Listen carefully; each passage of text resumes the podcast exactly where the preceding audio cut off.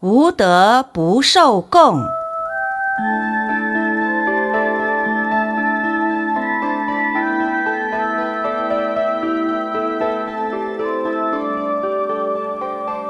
佛陀住世的时期，曾经出现两个大坏人，一个是佛陀的从弟，名叫提婆达多，是佛陀叔叔胡饭王的儿子，是佛陀侍者阿难的哥哥，也跟佛陀出了家。但他出家以后，不学正法，专习邪通，想害佛陀。自成心佛，别立僧团，妄称领导。为了名闻利养，曾出佛身血，破坏和合僧，犯了堕落地狱的忤逆重罪。另一位叫阿舍氏，是摩揭陀国的国王频婆娑罗王的儿子。他的母亲维提西夫人。怀孕期间，有向师占卜预言说，这个胎儿将来长大必定害父。果然说中了，在少年时期就与恶友提婆达多交往，过从甚密。后来果然将父亲频婆娑罗王及母后维提西夫人幽禁于暗室，而谋篡夺王位。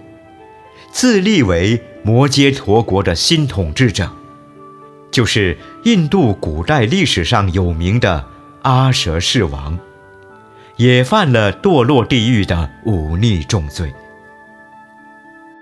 他们两人恶性相投，狼狈为奸，也相互利用。阿舍氏不但怂恿提婆达多另立五百人的僧团。而且每天都派遣大批车辆运搬食物，供养提婆达多和五百叛逆。离开了佛陀僧团的别众，因此再也不必每天出去托钵乞食了。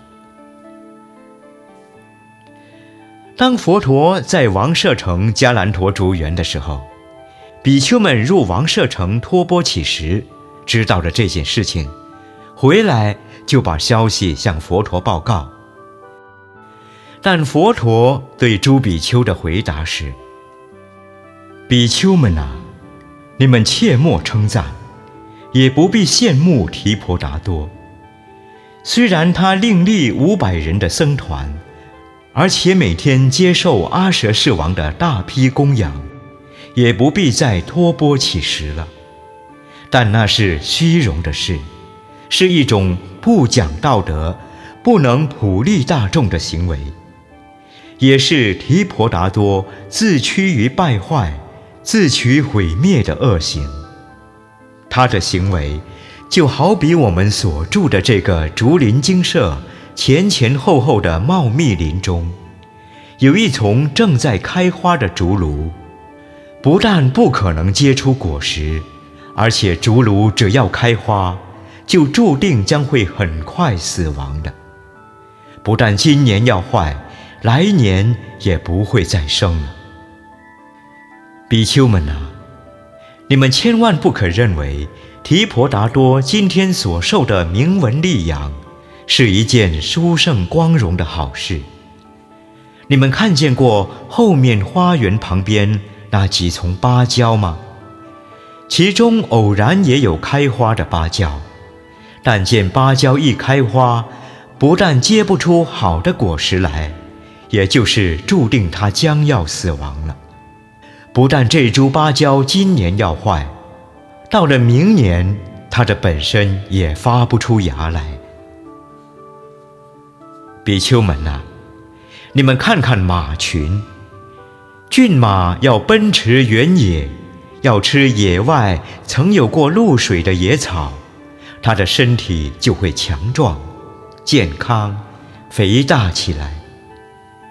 凡是每天关在马厩里那种病弱不堪的巨须，是不可受胎的；凡是受孕的，必定死亡。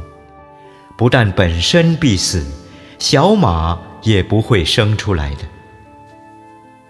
比丘们呐！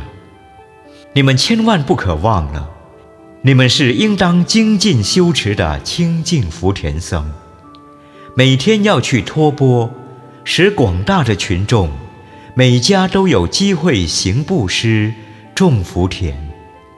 因为六度中的布施，是度千滩生福的最好方法。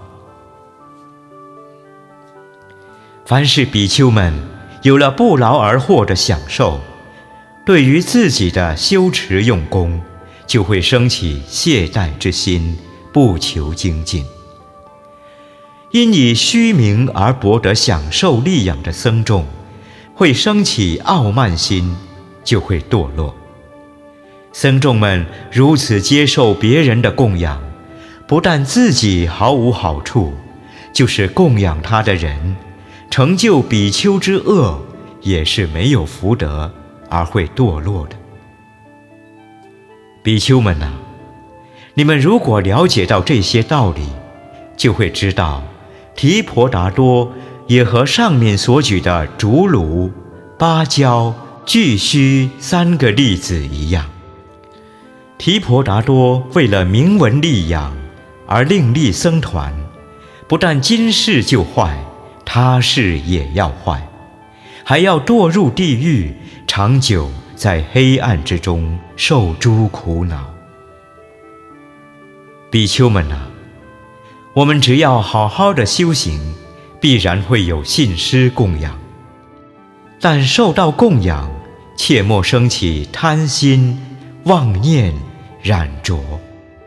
对于自己的修持和行菩萨之道，更要保持精进不退，才可以。